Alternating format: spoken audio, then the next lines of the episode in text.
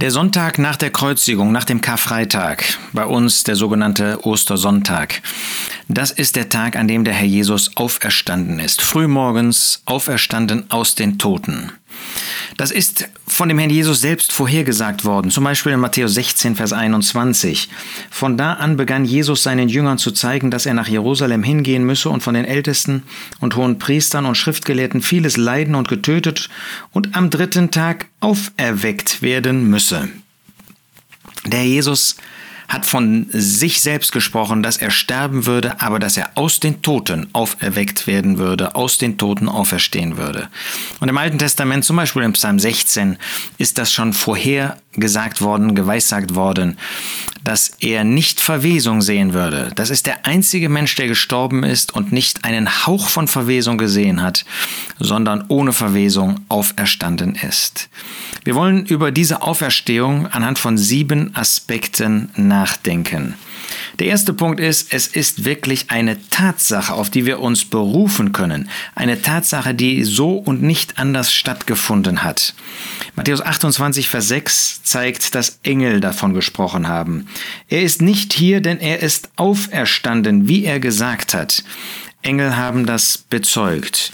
In Markus 16 lesen wir, dass Maria Magdalene, von der wir aus Johannes 20 wissen, dass sie die erste ist, die ihn als den Auferstandenen gesehen hat, der erste Mensch meine ich, ähm, davon spricht. Markus 16, Vers 9. Als er aber früh am ersten Tag der Woche auferstanden war, erschien er zuerst Maria Magdalene, von der er sieben Dämonen ausgetrieben hatte.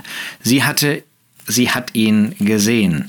Aus der Apostelgeschichte, Kapitel 10, wissen wir, Kapitel 10, Vers 41, er ist nicht dem ganzen Volk, sondern den von Gott zuvor, äh, zuvor erwählten Zeugen, uns, die wir mit ihm gegessen und getrunken haben, nachdem er aus den Toten auferstanden war. Das heißt, er ist sichtbar geworden den Aposteln. Sie haben ihn, die Elf, ausgesehen, wie er aus den Toten auferstanden war. Und aus 1. Korinther 15, Vers 6 wissen wir, dass er einmal 500 Gläubigen auf einmal erschienen ist. Also wir haben es wirklich mit einer gesicherten Tatsache zu tun, der Herr Jesus ist aus den Toten auferstanden. Zweiter Punkt, wir dürfen wissen, es ist die Antwort Gottes auf seine Leiden. Gott konnte den Herrn Jesus nicht im Tod lassen. Der Jesus hat das Werk vollbracht und Gott zeigt damit seine Annahme des Werkes. Er zeigt damit, äh, dass er eine Antwort hat auf diese Hingabe, auf diese Leiden, auf diese Weihe des Herrn Jesus, nicht nur bis in den Tod, sondern dass er bereit war, den Sühnungstod zu erdulden. Ich nehme mal einen Vers, Apostelgeschichte 2, Vers 24. Den, Christus, hat Gott auferweckt, nachdem er die Wehen des Todes aufgelöst hatte wie es denn nicht möglich war, dass er von ihm dem Tod festgehalten wurde. Oder wir denken an andere Stellen, zum Beispiel in Römer 8, in Vers 34, wo es heißt, Wer ist es, der verdamme? Christus ist es, der gestorben, ja noch mehr, der auch auferweckt worden ist, der auch zur Rechten Gottes ist. Gott hat ihm einen Ehrenplatz gegeben. Gott wollte nicht, dass er im Tod bleibt, sondern er hat ihn aus den Toten auferweckt. Der Herr Jesus ist wirklich auferstanden. Dritter Punkt ist, dass diese Auferweckung zu unserer Rechtfertigung geschah. In Römer 4, Vers 25 lesen wir, der unserer Übertretungen wegen hingegeben und unserer Rechtfertigung wegen auferweckt worden ist. Wir dürfen also dadurch, dass wir wissen, dass er auferweckt worden ist, dass er auferstanden ist, wissen, dass wir gerechtfertigt sind, dass Gott jetzt keine Sünde, keine Ungerechtigkeit, überhaupt keinen Makel mehr in uns sieht. Und das ist die Frucht der Auferstehung, die uns das eindeutig bezeugt. Wir haben Sicherheit dadurch. Das ist der vierte Punkt. Es gibt jetzt Sicherheit für uns. 1. Korinther 6 heißt es in Vers 14, Gott aber hat sowohl den Herrn auferweckt, als er auch uns auferwecken wird durch seine Macht. Wir können jetzt sicher sein, dass nicht nur er der Auferstandene ist, sondern dass auch wir auferweckt werden, dass auch wir mit dem Herrn Jesus leben werden, dass auch wir verherrlicht werden in den Himmel, dass er uns entrücken wird. Ähnlich in 1. Korinther 15, Vers 20, wo davon die Rede ist, dass nun aber Christus aus den Toten auferweckt ist, der Erstling der Entschlafenen. Wenn er der Erstling ist, dann kommen andere noch nach ihm. Wir dürfen dazugehören. Die Sicherheit für unsere Auferweckung, die Sicherheit, dass wir ewig leben dürfen, dass wir nicht verdammt werden, ist, dass er aus den Toten auferstanden ist, auferweckt worden ist. Wir dürfen aber auch wissen, dass das mit einem direkten Segen für uns heute verbunden ist. Epheser 2, Vers 6.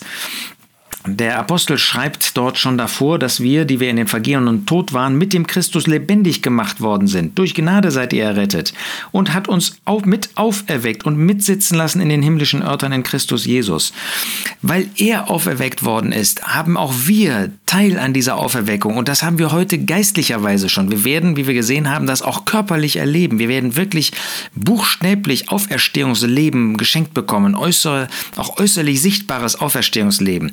Aber heute ist das schon gültig für uns geistlicherweise, dass wir mit auferweckt worden sind, dass wir lebendig gemacht worden sind. Wir haben neues Leben und wir sind als solche, die lebendig gemacht worden sind, mitlebendig gemacht worden sind, sind wir auch in den Bereich dieses Auferstehungslebens gestellt worden, sodass wir heute schon dieses Auferstehungsleben genießen dürfen. Ein sechster Punkt, der auferstandene Christus ist für uns der Anziehungspunkt. In 2 Timotheus 2, Vers 8 heißt es, Haltet im Gedächtnis Jesus Christus, auferweckt aus den Toten. Das ist der Anziehungspunkt unserer Blicke, Anziehungspunkt unserer Herzen, dass der Herr Jesus der Auferstandene, der Auferweckte ist. So schauen wir ihn an und so bekommen wir Kraft für unser Glaubensleben. Wenn du in dich selbst reinschaust, dann wirst du versagen, ich auch. Aber wenn wir auf Christus schauen, der auferweckt worden ist, der verherrlicht worden ist, dann sehen wir, dass da Kraft mit verbunden ist. Und diese Kraft schenkt er uns, wenn wir so auf ihn sehen, wenn wir uns mit ihm beschäftigen, wenn wir ihn im Gedächtnis halten, diesen Auferweckten, der jetzt auch im Himmel ist. Und wir wollen nicht vergessen, das ist eine Botschaft auch für die Menschen um uns herum. In Apostelgeschichte 17, Vers 31 heißt es, oder ich lese ab Vers 30, nachdem nun Gott die Zeiten der Unwissenheit übersehen hat, gebietet er jetzt den Menschen, dass sie überall Buße tun sollen, weil er Gott einen Tag festgesetzt hat, an dem er den Erdkreis richten wird in Gerechtigkeit durch einen Mann, den er dazu bestimmt hat. Und er hat allen den Beweis davon gegeben, indem er ihn aus den Toten auferweckt hat. Die Auferweckung aus den Toten ist der Beweis, dass der Herr Jesus dieses Gericht, das der Vater ihm übergeben hat, Johannes 5, dass er das ausführen wird. Er wird Richter sein. Und der Beweis dafür ist seine Auferweckung. Er ist nicht im Tod geblieben. Die Menschen haben ihn beseitigen wollen und was ihre Verantwortung betrifft, beseitigt. Gott hat ihn auferweckt, nachdem er das Werk vollbracht hat. Und es ist das Zeugnis Gottes, dass der Herr Jesus einmal richten wird. Entweder ist der Herr Jesus Ritter oder er ist Richter für dich.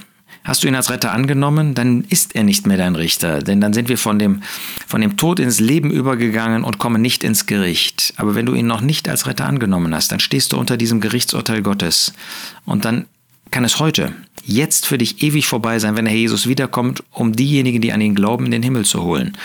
Oder wenn es in deinem persönlichen Leben vielleicht jetzt zu Ende geht, dann ist das die letzte Möglichkeit, vielleicht dich noch zu bekehren. Ich wünsche dir, dass du diese Rettung ergreifst, die es in dem Herrn Jesus gibt, dass du Gott deine Sünden bekennst, dass du Jesus als deinen Retter annimmst und gerettet bist für Zeit und Ewigkeit. Er wird der Richter sein. Und die Auferstehung, die Auferweckung ist der Beweis davon. Wunderbar, dass wir als Christen, als Erlöste, die wir an den Herrn Jesus glauben, dass wir mit dem Auferstandenen verbunden sind, dass wir ihn erwarten dürfen, dass er aus dem Himmel kommen wird, um uns zu sich zu holen und dass wir in Ewigkeit nicht mehr getrennt werden von ihm. Er ist der Auferstandene, glückselige Hoffnung, die damit für uns verbunden ist.